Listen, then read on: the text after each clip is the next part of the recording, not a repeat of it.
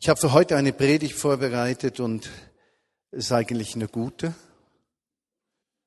finde ich.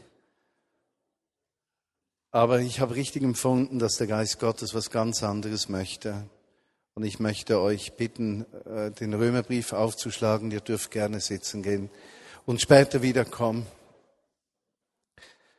Römerbrief Kapitel 8. Aber ich möchte euch zum Einstieg eine Geschichte erzählen. Und die Geschichte hat mit einer Frage zu tun.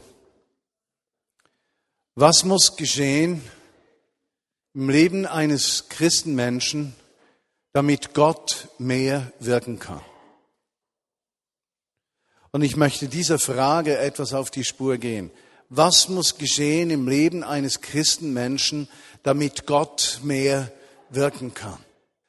Du kennst bestimmt diese Zeiten in deinem Leben, wo du empfunden hast, du seist Gott ganz nah und riesig vieles geschehen. Du hast gedacht, gleich was du tust, Gottes Kraft bricht immer durch.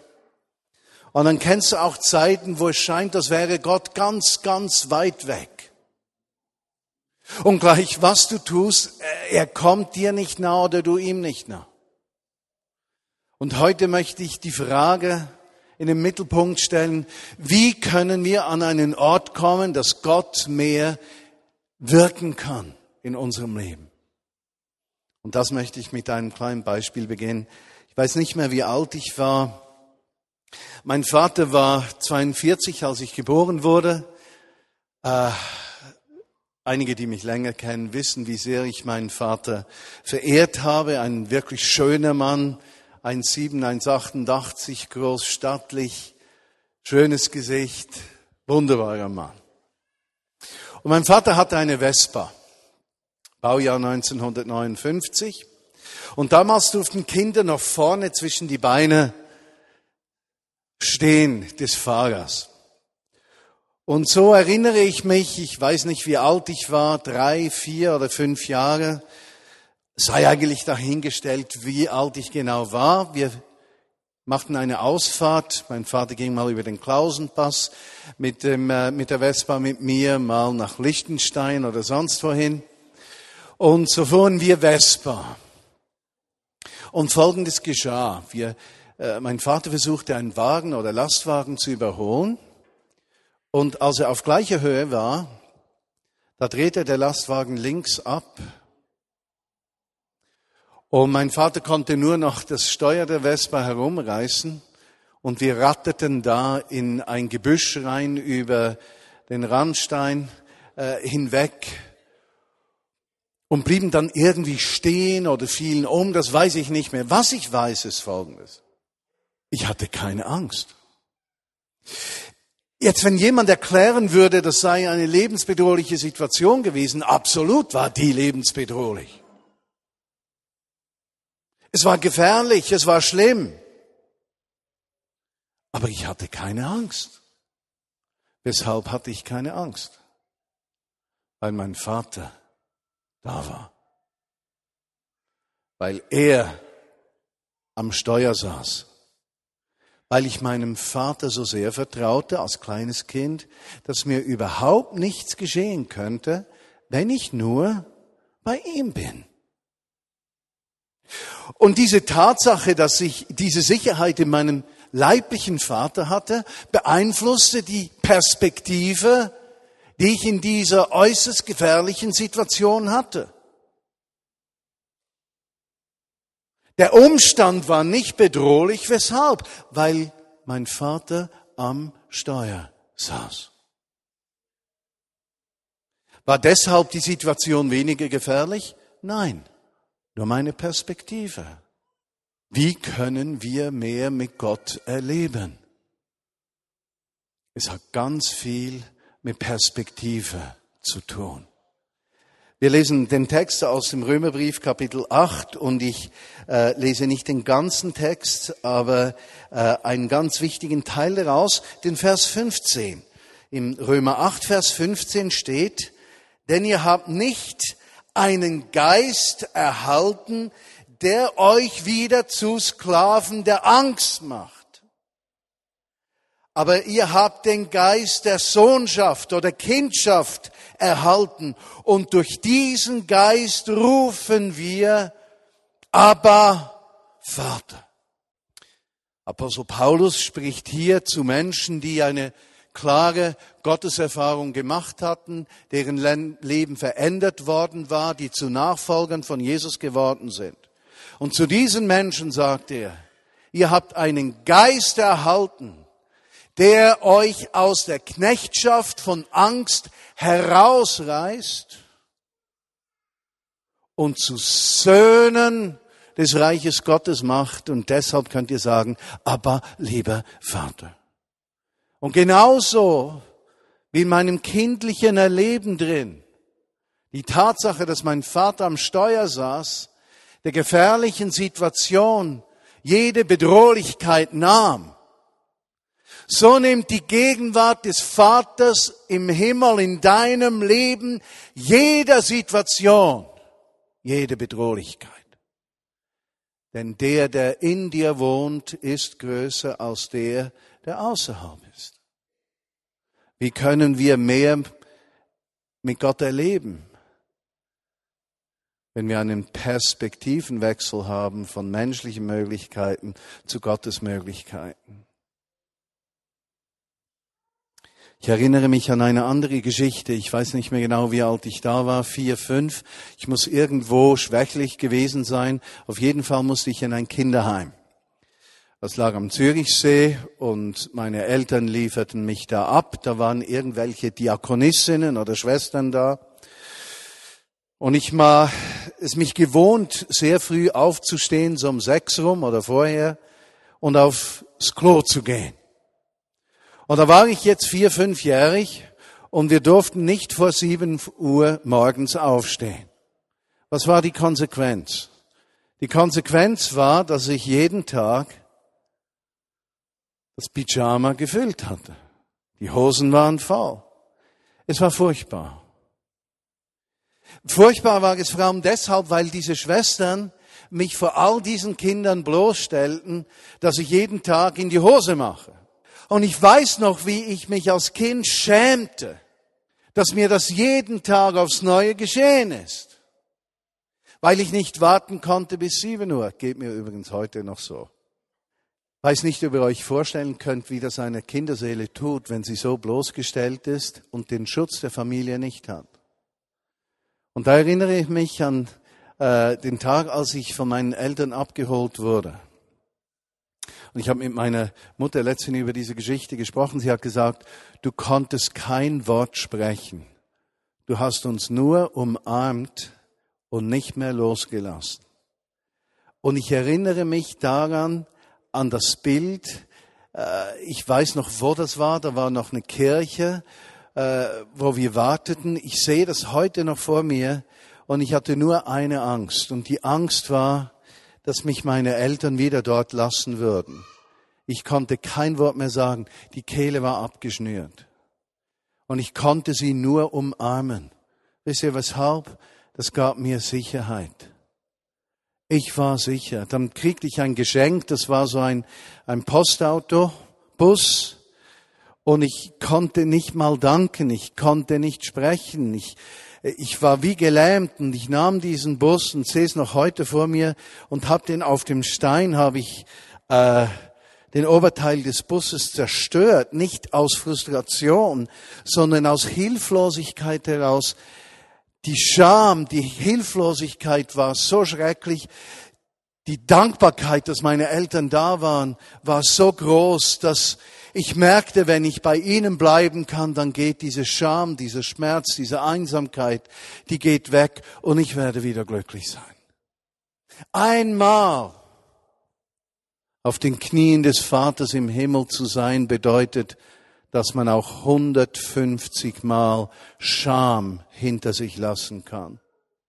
Die Gegenwart Gottes gibt uns Perspektive wenn die Gegenwart von Menschen uns Perspektive gibt, von Eltern uns Perspektive geben kann, wie viel mehr, wie viel mehr sind wir beim Vater im Himmel nicht mehr befohlen und gesteuert vom Geist, der in die Angst führt, in die Knechtschaft, sondern von diesem Geist, der in die Kindschaft führt, durch den wir sagen können, aber lieber Vater.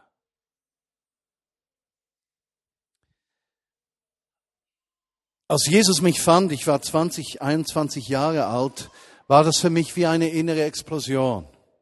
Und ich erinnere mich gefühlsmäßig, nicht objektiv, an folgende Tatsache, dass in meinen Gesprächen mit Jesus ich empfand, dass Jesus zu mir sagte, ich werde mich dir zu erkennen geben. Ich werde mich dir zu erkennen geben. Ich werde mich dir zu erkennen geben. Du wirst mich kennenlernen. Und ich erinnere mich an die ersten Tage und Wochen, nachdem ich Jesus mein Leben anvertraut hatte. Da gab es nur einen Schrei in mir. Ich will diesen Gott kennenlernen, wie er ist. Jeden Teil von ihm. Und ich spürte innerlich, dass dieser Gott in mir eine Veränderung schaffen würde, die meinem Leben eine vollständig andere Richtung geben wird. Und die ersten sieben Jahre meines Christenlebens waren die allerschwierigsten. Wisst ihr weshalb? Wenn man Gott kennenlernen will, lernt man ihn in den Tiefen der Schmerzen menschlicher Hilflosigkeit kennen. Weil Gott genau an diese Orte hinkommt und uns mit seiner Treue begegnet, damit wir später, wenn es uns gut geht, wissen, es ist dieser Gott, der uns aus der Not der Schwierigkeit herausgeholfen hat. Und in den ersten sieben Jahren meines Christenlebens ist so viel geschehen. Wir haben ein Kind abgetrieben, ohne es zu wissen, ein Kind verloren. Wir haben materiell, waren wir am Existenzminimum. Wir hatten keine Perspektive. Über längere Zeit kannten wir beinahe keine Christen, wir waren auf uns gestellt und ich konnte nur an einen Ort mich zurückziehen. Und dieser eine Ort war die Gegenwart des Vaters im Himmel. Und dort in diesen Zeiten der Hilflosigkeit, in diesen Zeiten der Scham, in diesen Zeiten der Einsamkeit, in diesen Zeiten des Versagens, der Fehler, die von anderen Menschen gemacht wurden oder Fehler, die wir gemachten, begegnete ich Jesus dem Auferstandenen, der mir eines sagen wollte. Es gibt keinen Umstand im Leben eines Menschen, der bewirken muss, dass ein Mensch die Perspektive der Möglichkeiten Gottes verlieren muss. Und ich habe eines gemerkt und gelernt in jenen Tagen, dass gleich was geschehen wird in meinem Leben, der Vater immer da sein wird, wenn ich seine Nähe zulasse und ich die Perspektive behalte und meine Aufmerksamkeit nicht primär den Umständen gebe, sondern seinen Verheißungen. Je weniger du von Gott erwartest, desto weniger wird geschehen. Je mehr du deinen Blick auf die Möglichkeiten Gottes richtest, desto mehr wird geschehen. Gott kommt selten uneingeladen. Und die Art und Weise, wie Gott mehr wirken kann in unserem Leben, ist, dass wir unabhängig von unseren Lebensumständen ihn einladen und einladen und einladen und nicht müde werden, ihn einzuladen, mit seiner Kraft in unserem Leben zu wirken. Und du magst sagen, ja, ich habe ihn schon viele Male eingeladen, aber meine Probleme haben sich nicht gelöst. Okay, die Verheißung, die wir haben, ist nicht, dass jedes Problem gelöst wird. Die Verheißung ist nicht, dass jede Krankheit geheilt wird. Das, die Verheißung ist dass es, äh, nicht, dass es uns materiell immer gut geht. Die Verheißung ist, dass gleich was geschehen wird, Gottes Gegenwart bei uns bleibt, wenn wir diesen Wunsch haben und es uns wünschen. Und so können wir schreien, aber Vater, weiß noch, als mein Bruder starb, mein Bruder war elf Jahre älter als, als ich. Mein Vater war ein äußerst feinfühlender Mensch, hatte auch eine recht schwierige Biografie gehabt, war eigentlich in einem sehr freiheitlichen Haus aufgewachsen, hatte seinen Traumberuf auswählen können, hatte eine Frau kennengelernt, hatte die geheiratet es funktionierte nicht, es kam zur Scheidung. Und als mein Bruder starb, so hörte ich später, war mein Vater in einem inneren Gewissenskonflikt mit dem Denken, mein Sohn ist nur gestorben, weil ich geschieden war. Das ist Gottes Strafe in meinem Leben. Und diese Hypothek hat er mitgenommen. Bis zu jenem Moment, wo Jesus Christus ihm als Auferstandener begegnete und der durch die Taufe und den Glauben das neue Leben anziehen konnte und Kraft der Veränderung erlebte, dass nämlich er nicht einen Geist der Furcht mehr haben musste und der Angst, die ihn band, sondern ein Geist, der in die Freiheit führt, durch den er sagen konnte, aber, lieber Vater. Er war bei weitem nicht perfekt, hatte viele Kämpfe. Aber etwas, was mich beeindruckte, war, ich war sechs Jahre, als mein Bruder starb, ich hatte keine Ahnung vom Tod. Und ich konnte gar nicht glauben, dass er tot war, weil ich kein Konzept von Tod hatte. Also konnte man mir auch sagen, jemand sei gestorben und das, was heißt das genau? Und so kam ich nach Hause, meine Mutter erzählte mir dann mal, dass ich erst dann geglaubt hätte, sei gestorben, als ich den Koffer mit seinen Sachen gesehen habe, der vom Krankenhaus nach Hause gebracht worden war. Ich weiß aber auch noch, dass im Zimmer, wo mein Bruder gelebt hatte, dass dieses Zimmer voller Blumen war. In meiner kindlichen Erinnerung war das unheimlich viele Blumen. Und das roch so nach einem richtigen Blumengarten. Und dann weiß ich, dass eine Frau zu Besuch kam und mir ein kleines Dinky Toy Auto schenkte. Das habe ich immer noch. Es war so ein offenes Mercedes Coupé. Und ich wusste, dass ich mit diesem Auto spielte. Ich war wie gelähmt, weil ich wusste, etwas war geschehen, das mein Leben verändern würde, aber ich wusste nicht wie. Und ich konnte diesen Gefühlen diesem Schmerz gar kein, keine Worte geben. Und wisst ihr, was mich gehalten hat? Die ungeteilte Liebe meiner Eltern, die mir nie zu spüren gegeben haben, dass ich schuld gewesen wäre am Tod meines Bruders oder dass ich als Überlebender der Zweitbeste wäre oder dass ihre Trau Trauer hieß, dass ich nicht so wichtig bin. Versteht ihr, was ich sage? Meine Eltern haben Spuren in meinem Leben hinterlassen. Wie viel mehr hinterlässt Gott Spuren in unserem Leben?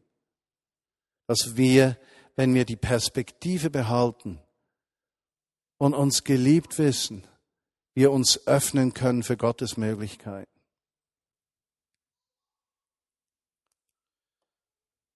In Vers 16 heißt es, und der Geist bekennt unserem Geist, dass wir Gottes Kinder sind. Das ist nicht interessant. Wir sagen, aber Vater, in unserem Innersten wissen wir als Kinder, sind wir umgeben vom Schutz der elterlichen Kraft unseres Gottes, der uns umgibt, das Beste für uns will, zu uns steht und in jeder Situation der Ort ist, wo wir hingehen können. Ich war neun Jahre, neuneinhalb Jahre, als mein Großvater starb. Mein Großvater war eine sehr wichtige Person in meinem Leben, weil er in den schwierigen Zeiten meiner Eltern immer da war und ich bei meinen Großeltern gelebt hatte. Als er starb, war er 80 Jahre. Und ich weiß noch, als ich am Morgen erwachte und meine Eltern sagten, der Großvater sei gestorben, war das wieder so ein, ein Schockerlebnis. Ich ging in sein Zimmer rein und er lag ja da, also konnte er nicht gestorben sein. Denn wenn man gestorben ist, liegt man nicht da. So ging ich hin, ich weiß es, als wäre es gestern. Ich ging hin, ich berührte ihn und sagte, Großpapi, stand auf. Und ich war überzeugt, er kann gar nicht gestorben sein. Es war furchtbar, als dann äh, die äh, Begräbnis, Begräbnisfirma kam und ihn in einen Sarg hineinlegte. Und ich erinnere mich an diesen schmerzhaften Moment, als sie ihn da reinlegten und zum, zur Wohnung rausgingen und dann ging so eine Treppe runter und die gingen die Treppe runter und er schlug den Kopf am Sarg an und ich hörte das als Kind und so der erste Gedanke war, der ist noch nicht tot. Äh, und dann weiß ich, als wir unten ankamen und der Sarg im Wagen war, brach für mich eine Welt zusammen. Ich rannte die Treppe hoch, ich konnte zu niemandem gehen. Es war wieder dieses Gefühl von vollständigem Abgeschnürtsein, von Unfähigkeit, irgendetwas zu sagen oder ein Gefühl zu äußern. Ich ging in mein Zimmer und warf Spiel, Spielsachen im Zimmerraum. Und das Einzige, was mich aus dieser Not rausbringen konnte, war die Zuneigung und Liebe meiner Eltern. Dass ihre Liebe zu mir größer war als der Schmerz des Verlustes. Und ich denke, ist nicht Gott genauso in seiner Vaterschaft? Der Schmerz des Verlustes, den Gott erlebt, wenn Menschen sich von ihm abwenden, nie größer ist als seine Liebe zu dir und sein Verlangen, sich dir zu erkennen zu geben. Die Schwierigkeit ist, dass wir es zulassen, dass die Schwierigkeiten und Herausforderungen unseres Lebens uns so besetzen, so belegen, dass wir für den Blick auf Gottes Möglichkeiten keine fünf Prozent unserer Aufmerksamkeit mehr haben und so belegt sind mit unserem Leben, dass wir Gott ausladen aus unserem Leben. Und uns dann fragen, wie könnte mehr geschehen? Laden wir doch Gott in die tiefsten Tiefen unseres Menschseins, unserer Not, Herausforderung, Einsamkeit ein, damit er seine Vaterschaft dort ausüben kann, wo unsere Kräfte zum Ende kommen. Der Geist selbst bekennt unserem Geist, dass wir Gottes Kinder sind. Es gibt etwas, was mich persönlich ermutigt in meinem Leben über mich selbst. Ich sage euch, was mich an mir ermutigt. Mich ermutigt an mir, dass ich bis zu meinem 53. Altersjahr der Kraft widerstehen konnte, erwachsen zu werden.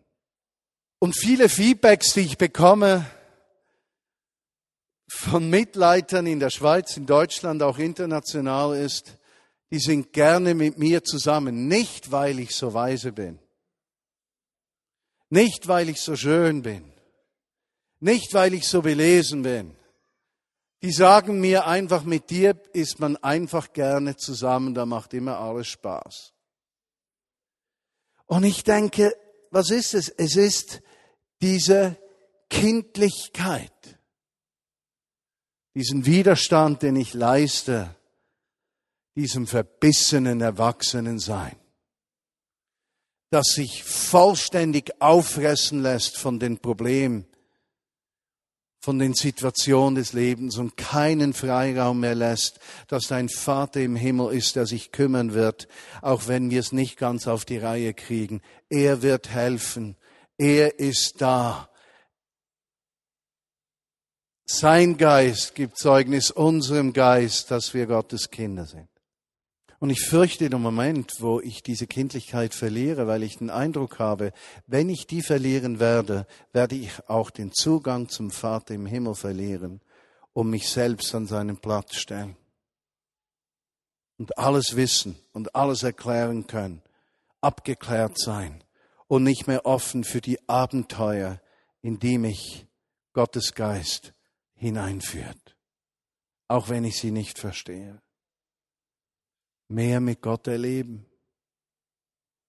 Perspektive, Hunger bekommen, indem wir einen größeren Blick auf Gottes Möglichkeiten werfen als auf die Umstände unseres Lebens.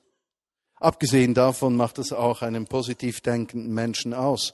Und eines habe ich im Leben gemerkt. Keiner mag mit negativen Menschen rumhängen. Das habe ich auch gemerkt. Also negative Menschen haben so die Angewohnheit, dass sie immer alleine sind. Ist ja auch kein Wunder. Wer will schon um negative Menschen rum sein? Jeder hat genügend Herausforderungen in seinem persönlichen Leben, dass er nicht noch den ganzen Kessel des Abfalls des Nächsten auch noch jeden Tag über seinen Kopf gegossen braucht. Scheint etwas menschlich, aber wahr zu sein. Lass uns noch einen Vers mehr lesen. Vers 17. Wenn wir Kinder sind, dann sind wir Erben. Erben Gottes und Miterben Christi. Ganz besonders wenn wir teilhaben an seinen Leiden, damit wir auch an seiner Herrlichkeit teilhaben können. Dieses Wort Erbschaft beschäftigt mich. Der Vater hat die Welt so geliebt, dass er in seinem Sohn in diese Welt kam, damit diese Welt nicht verdammt wird, sondern freigesetzt wird. Denn der Vater hat seinen Sohn, also kam nicht in diese Welt, um die Welt zu verdammen, sondern sie zu erlösen. Die Erlösung, die Gott gibt, ist eine Loslösung der Konsequenz gottfernen Handelns. Ist eine Loslösung von der Konsequenz des Todes, eine Loslösung von der Konsequenz von allem, was gottfern ist. Deshalb, ob wir leben oder sterben, so Leben wir oder sterben wir des Herrn, weil wir dem Herrn gehören. So hat der Tod keine Macht mehr über uns und deshalb können wir sagen, Hölle, wo ist dein Sieg? Tod, wo ist dein Stachel? Denn das Vergängliche wurde überwunden vom Unvergänglichen. Dieser Christus, der in dir wohnt, hat die Kraft, dass er den Tod besiegt hat und mit dem Tod alles, was tödlich riecht in deinem Leben.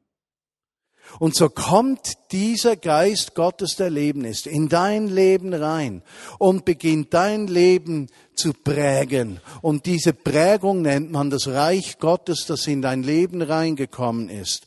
Und jetzt kommt mal dieser Geist Gottes rein, aber du bist es dich nicht gewohnt. Und deshalb nimmst du nur mal drei Prozent dessen wahr, was der Geist Gottes in dir wirken kann. Und 97 Prozent deines Lebens sind immer noch bestimmt von den Umständen, deinen Erfahrungen, deinen Gedanken, deinen Wünschen, deinen Vorstellungen. Und du bist noch nicht dort, dass du sagen kannst, Geist Gottes regiere. Aber diese drei Prozent, wenn du diesen drei Prozent Raum gibst, werden aus diesen drei Prozent fünf, aus den fünf zehn, aus den zehn zwanzig, aus den zwanzig dreißig, aus den dreißig fünfzig. Plötzlich beginnt sich das Blatt zu wenden und das Reich Gottes gewinnt in dir Oberhand und du beginnst zu schmecken, welches Gottes Möglichkeiten in deinem Leben sind und dein Blick ist nicht mehr auf die menschlichen Unmöglichkeiten gerichtet, sondern auf Gottes Möglichkeiten gerichtet und plötzlich fängt dein Geist innerlich an zu verstehen, dass Gottes Möglichkeiten unerschöpfbar sind. Es aber auch mit deiner Entscheidung zu tun hat, worauf du siehst, auf die Unmöglichkeit deines Lebens, deiner Umstände, der Schwierigkeiten und Verletzungen, die du erlebt hast durch Menschen, die dich nicht verstehen, abgewiesen haben, missverstanden haben, Situationen, mit denen du nicht umgehen konntest und du wirst entscheiden müssen, was gebe ich mehr Gewicht? Diesen Umständen oder dieser Kraft Gottes in meinem Leben.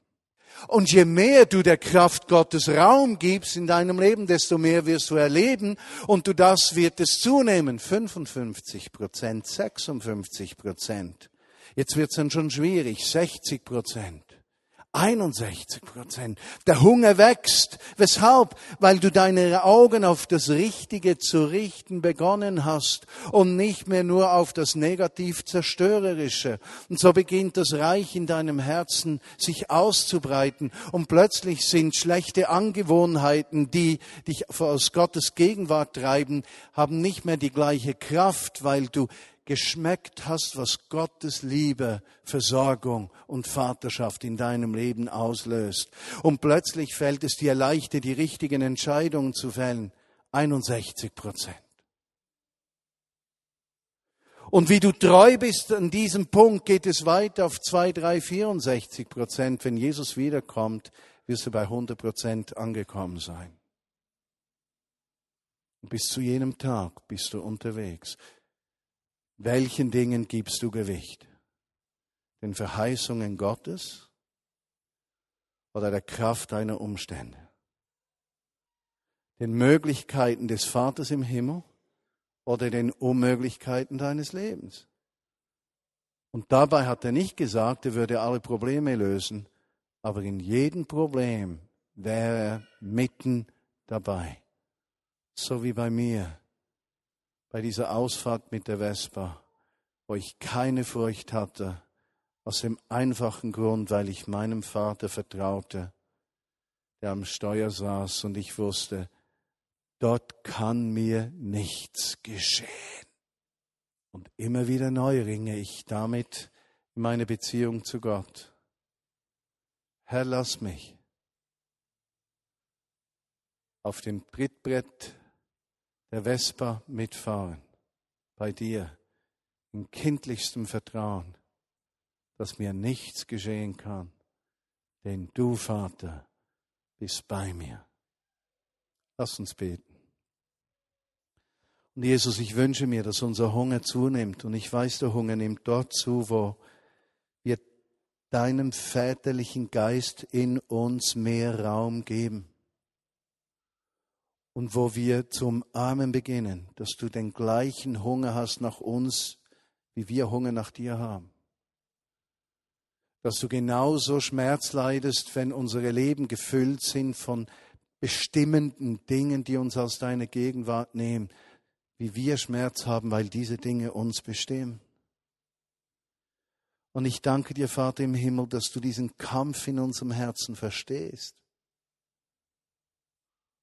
und dass es nicht ein Kampf ist, der bei dir bewirkt, dass du uns ablehnst, sondern dass du um uns ringst, dass du immer wieder kommst und sagst, gib mir mehr Raum in deinem Leben. Ich möchte dir Hunger geben.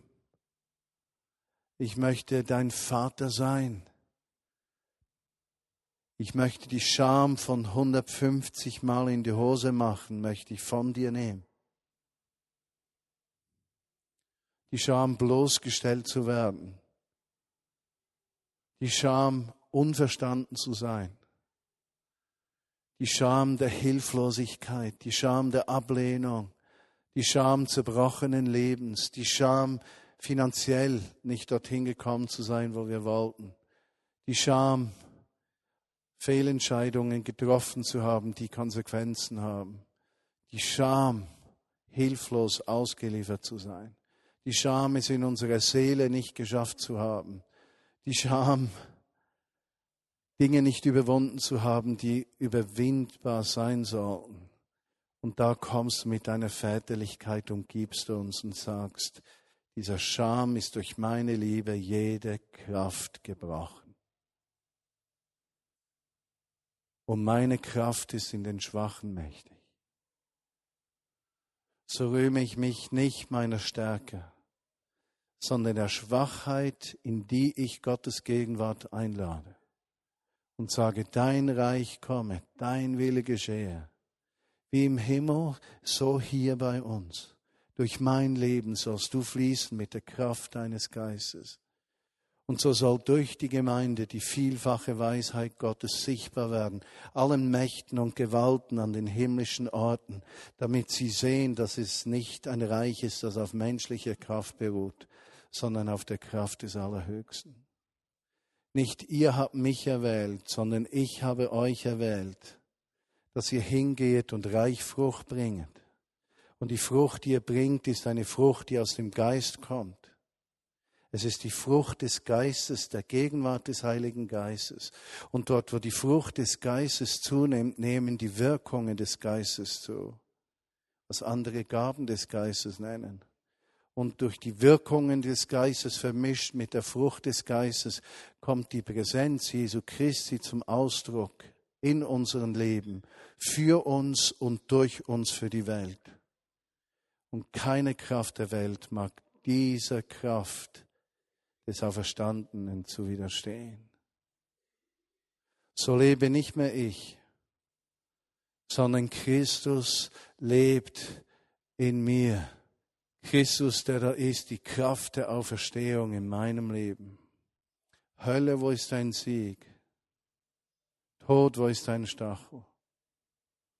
So wurde die Hölle und der Stachel des Todes verschlungen in den Sieg der Auferstehung Jesu Christi. Und es ist der Geist, der Jesus von den Toten auferweckt hat, der in dir wohnt. Und dieser Geist ringt darum, in deinem Leben und durch dein Leben wirksam zu werden. So bitte ich dich, Herr, dass du kommst. Die noch uns schon mal verlassen seine Zeit der Anbetung noch haben.